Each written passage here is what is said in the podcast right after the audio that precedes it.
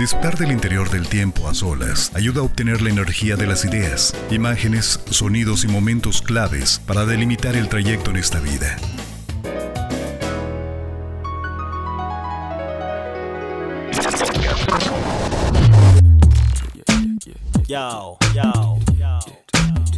Introverso Podcast. Introverso Podcast. Un espacio que pondrá en sintonía cada elemento de la mano de Yasmín Delgado. Yasmín Delgado. Te invito a seguir Introverso Podcasts en Facebook, donde podrás hacer llegar tus opiniones sobre cada episodio y también compartirlo con tu familia o amigos a través de Spotify. San Google me hace un poco hipocondriaca con esta ansiedad y aunque muchos no sufran de este trastorno, se ha vuelto de lo más común. Seguramente te has despertado con algún malestar físico y lo primero que haces es googlear y averiguar cuál es la enfermedad que se asemeja más a tu síntoma, que en su gran mayoría Google te termina matando de otra enfermedad mucho más grave sin tenerla. Lo que callamos los ansiosos, entre nosotros nos reconocemos dolores de cabeza, en el abdomen, en la espalda, en los brazos y piernas, en las articulaciones, en el pecho, náuseas, mareos, vómitos, úlceras, diarrea, dificultad para tragar, dificultad para respirar, alteraciones en la piel, pérdida de memoria, etc. Son regularmente las enfermedades que más solemos buscar y obviamente también sus remedios. Pero cuando acudes con un médico y en su exploración no encuentra absolutamente nada, entonces se dice que estás somatizando la enfermedad a través de la ansiedad. Es decir, que la misma ansiedad te hace creer que tienes un síntoma y por eso recurres a una revisión médica. Alguna vez escuché que para un médico puede ser complicado definir una enfermedad porque el enfermo ya llega al consultorio con toda la información de alguna enfermedad en particular porque obviamente ya la buscó en internet y hace todo tipo de preguntas para descartar cualquiera de ellas. Inclusive llevan hasta su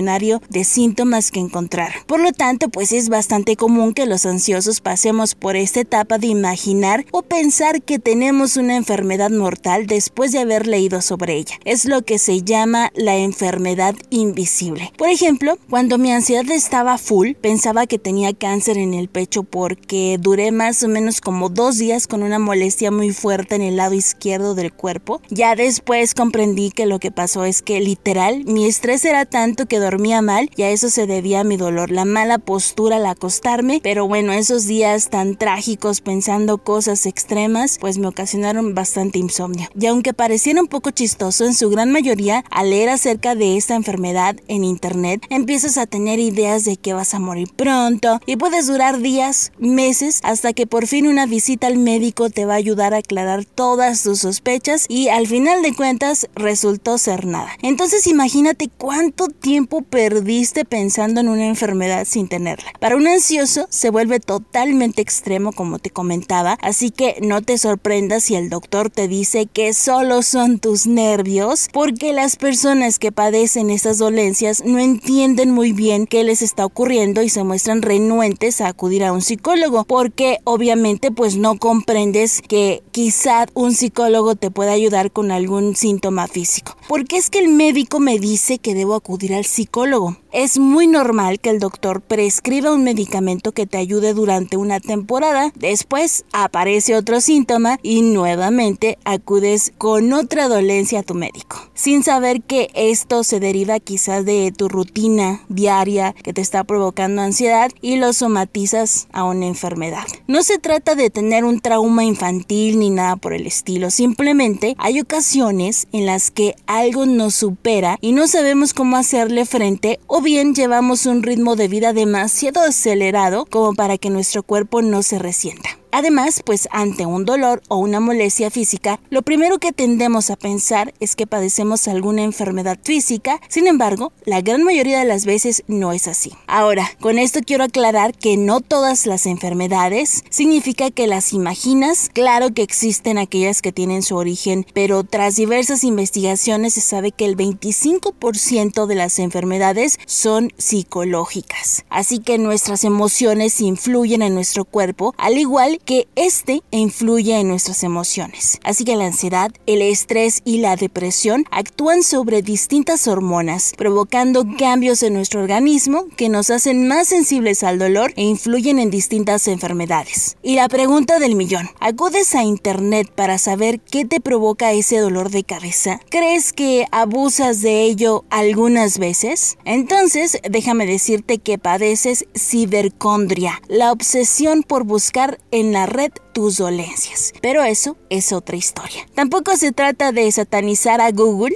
al contrario, sabemos que es muy útil, pero un autodiagnóstico es el culpable de muchos estados de estrés y por supuesto de ansiedad. Así que Google no siempre tiene todas las respuestas y lo mejor es acudir con un médico y si tú crees que esa enfermedad te la estás imaginando, pues entonces no le preguntes a Google porque seguramente sí te va a dar una respuesta, pero no va a ser la indicada y aquí es donde empiezan las alucinaciones de que si tienes cáncer te vas a morir, etcétera, etcétera, etcétera. Y con esto me despido. Muchísimas gracias por acompañarme. Gracias por tus comentarios acerca de este podcast. Yo regreso en el próximo episodio en otro tema más interesante. Espero que así lo sea. Yo soy Jazmín Delgado. Esto fue Introverso Podcast. Que tengas un muy bonito día. Bye bye.